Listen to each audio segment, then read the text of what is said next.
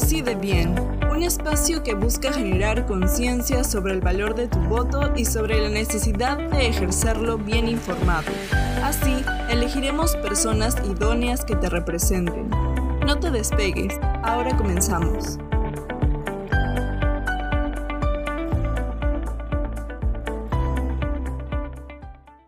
Hola, ¿cómo estás? Mi nombre es Iván La Negra y esto es Decide Bien.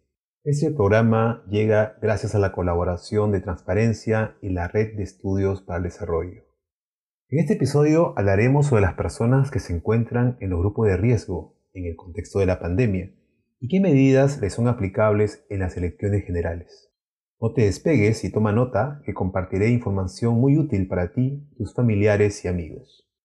Estamos cada vez más cerca del 11 de abril y quizá aún tienes dudas y preguntas sobre cómo ir a votar seguro. Debido a la pandemia de la COVID-19, las autoridades han dado reglas y recomendaciones con el objetivo de cuidar nuestra salud y la de los nuestros. Un ejemplo de ello es la Ley 31038 de agosto del año pasado, en donde se estableció que las personas que fueran parte de los grupos de riesgo para COVID-19 quedaran exentas del pago de la multa por omisión al sufragio o de inasistencia a la integración de las mesas de sufragio. Para ello, indica la ley, el Jurado Nacional de Elecciones debe habilitar una plataforma virtual para el trámite de justificación o dispensa que corresponda, mientras que le toca a la OMPE hacer lo propio en relación al trámite de excusas para ser miembro de mesa. Todos los trámites señalados en la presente disposición son gratuitos, señala dicha ley. ¿Complicado? No tanto.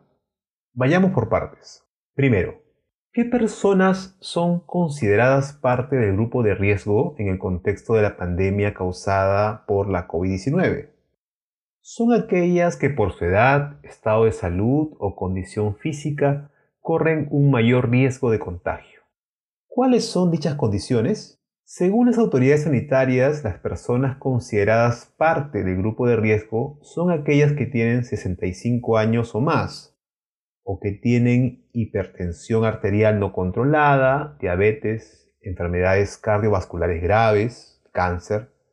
También las personas con obesidad con índice de masa corporal de 40 o más, asma moderada o grave, enfermedad pulmonar crónica, insuficiencia renal crónica u otros estados o tratamientos de inmunosupresión. Al ser las personas más vulnerables a la pandemia, hay que cuidarlas mucho y también si van a sufragar. Entonces, si eres parte de un grupo de riesgo, ¿ya no puedes votar o ser miembro de mesa? Claro que puedes votar. El sufragio es un derecho. Además, en el Perú, el voto es obligatorio hasta los 70 años y solo es facultativo, es decir, voluntario, a partir de esta edad. Entonces, si perteneces al grupo de riesgo, tienes todo el derecho de votar. Además, la OMPE recomienda que si eres parte de un grupo de riesgo, vayas a votar entre las 7 y las 9 de la mañana.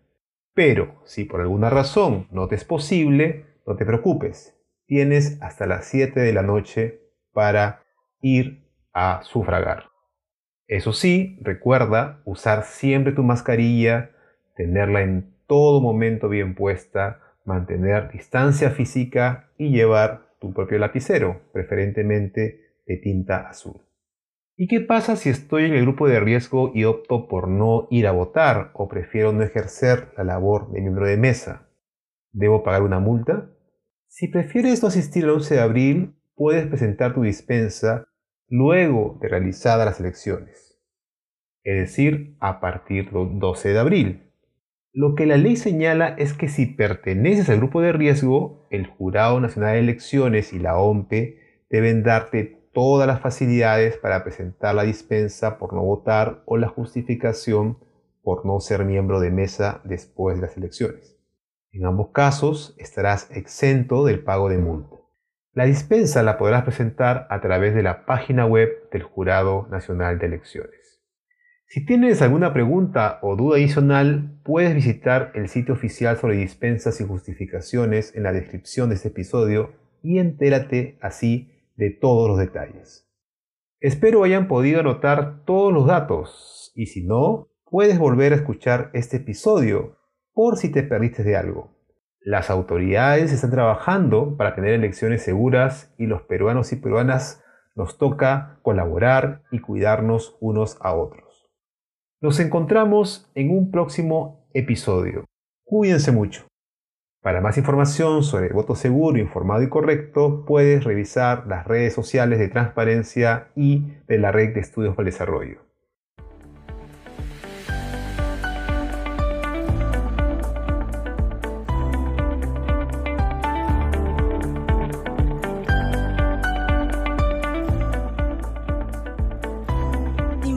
Más sobre las elecciones generales 2021 a través de nuestra web transparencia.org.pe.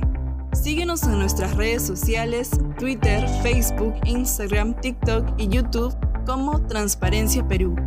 Y visita la red de estudios para el desarrollo redes en www.reddesarrollo.pe y en sus cuentas de Twitter, TikTok, YouTube e Instagram. Gracias por escucharnos. Nos encontramos en un próximo episodio aquí en Decide Bien. Este episodio es una colaboración de la Red de Estudios para el Desarrollo y Transparencia.